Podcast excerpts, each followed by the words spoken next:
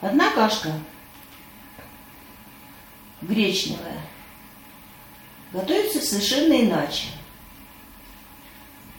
Для кашки гречневой такого разваривания не требуется, и она, как правило, готовится гораздо быстрее. Это одна из самых быстрых каш. Вот если нужно очень быстро приготовить каши, это три оставшиеся. Манная, гречневая и овсяная. Но там разные пропорции. У кашки гречневой ну, увеличение в объеме идет примерно одна часть на чуть меньше двух частей воды. 1,8 частей воды. Это будет хорошая такая вот, рассыпчатая гречневая каша, достаточно мягкая. Такая тоже никогда одно зерно чувствуется, а когда чувствуется, что все зерно распарилось, вкусное. Значит, здесь принцип тот же самый. Кладется гречка в кастрюлю, моется, заливается сразу всем объемом воды. Если будет одна часть гречки, две части воды, останется вода на дне. Если добавить одну часть гречки и полторы части воды, то останется то такое суховатое зерно сверху. А вот если где-то так вот 1,8 взять воды, частей, 1,8 на одну часть гречки. То есть вот в работе с кашами очень важны пропорции. Нельзя так вот, подолью-ка я воды, или досыплю-ка я крупы, или подолью-ка я там еще воды. Что-то суховатое или там жидковатое подсыплю-ка я еще гречки. Нет, здесь сразу нужно отмерить. Это очень экономит время. Все сразу приготовил и кашка моментально получается. То есть гречку можно приготовить за 20 минут утром. Хорошую. То есть она вот стоит, кипит, минут там 10, наверное. Вот, потом закрывается крышка и закрывается теплым полотенцем, одеяльцем покрывается. И, и уже через 10 минут ее можно есть. Через 10-15 минут. С солью та же самая история. Соль добавляется сразу. Сахар я не знаю. Обычно я гречку не сахарю. Но некоторые любят гречку с сахаром. Но это надо просто уже ставить на стол и добавлять из сахарницы сахар. Ну и, конечно, маслица. Маслицем никакую кашку не испортишь. Вот, гречку можно в таком виде использовать не только как кашу, но и как гарнир. То есть ее уже готовую. Можно добавлять в тушеную капусту, какие-то другие овощи. Это прекрасный гарнир. Вот я готовлю такую кашку, она у меня всегда стоит в холодильнике, всегда порция этой кашки есть. Я могу на утро съесть ее как кашку, а могу положить в какое-то блюдо, чтобы она была таким гарниром. Вот. Теперь про овсянку. Кашка-овсянка – это кашка особая. Она имеет свою пропорцию приготовления, свои секреты приготовления. И самый главный секрет – это найти хорошее зерно овсяное. Кашки, овсянки не все любят. Именно потому, что они развариваются в какое-то такое, такое несимпатичное месиво. И поэтому многие отказываются от этих кашек. Они ведь очень вкусные. Просто нужно опять же найти правильное зерно. Я вот сейчас нашла такое зерно, покупаю тоже его заранее, знаю, где за ним надо охотиться. Ну, как древние люди, которые охотились за едой. Вот у меня такая же охота за едой. Я обнаружила, что очень хорошее зерно овсяное продается в магазине «Пятерочка», только в сети этих магазинов. И называется коробка «Селяночка». Селяночка, синяя коробка. Селяночка выпускается синяя и красная коробка. Красная, там уже зерно обработанное предварительно, как бы для того, чтобы она сварилась быстрее. А вот синяя коробка – это цельное зерно, настоящее, очень чистое, очень тверденькое такое. Не труха никакая там, не мука, а вот именно прям зернышко к зернышку разбитые в лепешечки. Как раз вот эти вот самые овсяные хлопья. Вот я их запасаю, у меня стоит всегда их запас, если же кончается, я выбираю себе пятерочку какую-нибудь ближайшую и покупаю там, только там продается. Вот, значит, кашка овсяночка расширяется в три раза.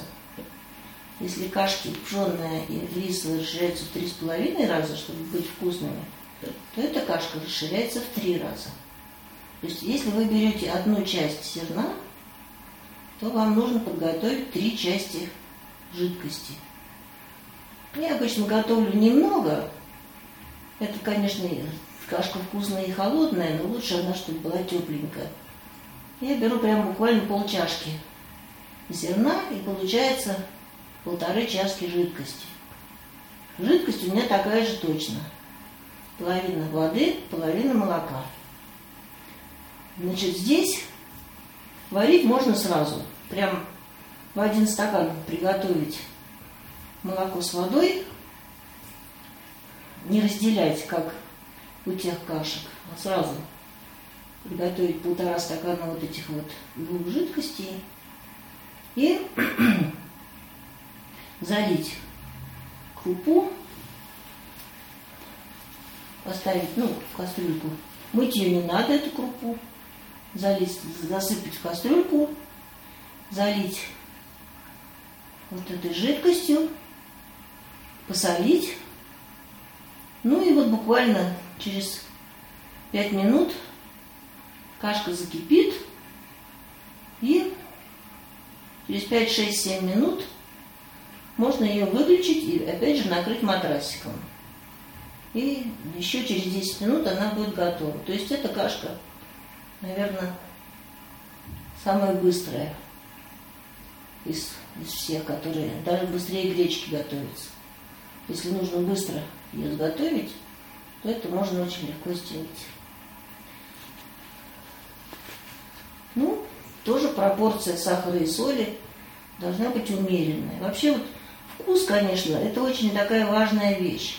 Вот пересолил невкусно, пересахарил ужасно, а вот какую-то меру в соотношении сладости и солености обязательно надо найти для себя такую приятную и ей пользоваться. Ну, естественно, эта кашка с маслицем тоже очень хороша. Я люблю такую кашку есть, добавляю живой творог. Еще Творог могу добавить в гречневую кашку. Вообще в любую. Этому я научилась у бабушки Иры. Где там, где я жила, так никогда не делали. А вот в Иванове не очень часто кашку едят с таким вот живым творогом. Ну, такое оригинальное, оригинальное соотношение зерна такого свежего вкусного творога, маслица – можно вполне попробовать. Ну и, наконец, кашка самая капризная в приготовлении. Это кашка манная. Кашка манная, чтобы была без комков, это надо прям вот очень сильно исхитриться, чтобы она была не крутая. Мариночка, когда первый раз попробовала мою кашку, она пришла в дикий восторг. Она сказала, что она никогда не ела такую вкусную кашу. Ну, секрет приготовления такой кашки, в общем-то, простой. Дело в том, что манная крупа очень быстро развар... завар... заваривается, что ли. То есть ее свойство такое, что она очень быстро, другая эта крупа, она такая толстенькая, а это тоненькая-тоненькая крупка. прям как сахар примерно. И она очень быстро заваривается, и очень сложно избежать комков. Но комки, они образуются не сразу, а тогда, когда кашу, крупу эту, сыпят в уже очень горячую жидкость. Поэтому секрет приготовления этой кашки заключается в том, чтобы крупу сыпать достаточно прохладную воду, когда она еще не закипела. Здесь тоже приготовление раздельное на, на водной основе и добавление молока. То есть сначала добавляется вода, она чуть-чуть нагревается, дальше вилкой а, значит, мешается эта вода, и прямо в центр водоворота, который вилка образует, сыпется тонкой струей э, манка. И тут же она должна расходиться. То есть все эти крупинки, пока вода холодная, пока они еще не расширились, они должны разделяться и вот так кружиться. И прямо на глазах они будут бухнуть, бухнуть, бухнуть. Вода будет становиться все более такая густая, потому что кашка это будет завариваться. И когда уже вы увидите, что все крупинки расширились равномерно, не слиплись, то тогда в этот момент уже можно добавлять молоко. Кашка такая манная, самая вкусная, пятипроцентная. То есть на то количество, которое вы взяли жидкости, допустим, 100%, вы добавляете по объему всего 5% этой крупы. Всего 5%. Ну, 10% кашка, это уже такая будет на любителя, крутоватая такая будет, жестенькая кашка. А вот самая такая вот кашка мягкая и подвижная, жиденькая, это пятипроцентная кашка. Ну, то есть, если отмерять в граммах, то, значит, там, допустим, на пол-литра воды это будет 25 грамм крупы. Вот так. Воду можно посолить. Сахарение тоже, как, как я уже говорила, будет конце этого процесса.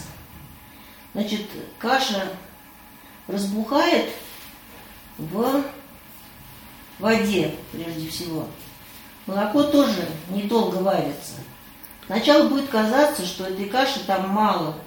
Там плавают какие-то отдельные крупинки, и жидкости слишком много, чтобы вот заполнить это молоко.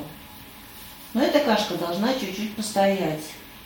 Когда она стоит, крупинки продолжают расширяться в молоке, и через какое-то время вы увидите, что вся масса, она стала вот такой однородной, льющейся, жидкой кашей. Прям с ложки сливается так, сливается. Вот. Но по мере остывания она будет загустевать, она будет еще впитывать молоко с водой. И к моменту, когда ее можно не обжигаясь есть, это будет бальзамическая кашка, которая сама проливается в горло в огромным удовольствием. Вот. Это сложный такой технологический процесс, но если его попробовать освоить, то вы очень себя будете благодарить, не пожалеете. Кашка будет просто божественная. Ну, опять же, маслица там можно добавлять. Вот. Не бойтесь, что вид огромного количества жидкости будет вас подталкивать к тому, чтобы вы насыпали еще крупы. Вот если вы уже в варящуюся кашу засыпаете дополнительную муку, тут-то у вас и образуются комки. А когда вы в такой холодной воде их постепенно доводите до такой кондиции раздельного набухания, то кашка у вас будет без всяких комков. И надо ей тоже дать постоять, чтобы она не стыла с жару, а вот при такой комфортной температуры для еды она будет самое то, что надо. Я такую кашку сама очень полюбила, часто ее готовила и ела, уже. Забыл свой безумный детский садик. Значит, вот еще какой очень важный момент во всех кашках. Но мои кашки не пригорают. Но первые опыты, когда у меня они были, я не знала, сколько добавлять жидкости, и мои кашки пригорали ко дну. И первое, конечно, движение – залить побыстрее кашку чем-нибудь, там, водой или молоком. Ну все, можно даже уже даже дальше ничего не трогать, а идти выбрасывать. Потому что все пропитывается запахом горелки, горелки отскребаются от дна и плавают каши, в общем, это уже неисправимый момент. Но горелую кашу, подгорелую, можно чуть-чуть исправить. Надо снять кастрюлю и переложить верхние слои, которые еще не сгорели. Ну, оставить немножко на дне там, чтобы ну, слой был догорел. Переложить в другую кастрюлю и исправлять тем, что вы добавляете обязательно кипящую жидкость, кипящую, до той пропорции, которой вы пренебрегли при начале варки. То есть молоко должно быть кипящее, вода должна быть кипящая, не холодная. Тогда ваша кашка доварится, ну, в общем, такую кашку можно исправить. Если кашка уже так залитая, горелая, то можно кастрюлю выбрасывать. В общем, освобождать, вернее. И этой кашей питаться нельзя. Вот и все. Желаю вам успехов. Приготовления каши. Все секреты приготовления каши. По-моему, несложно.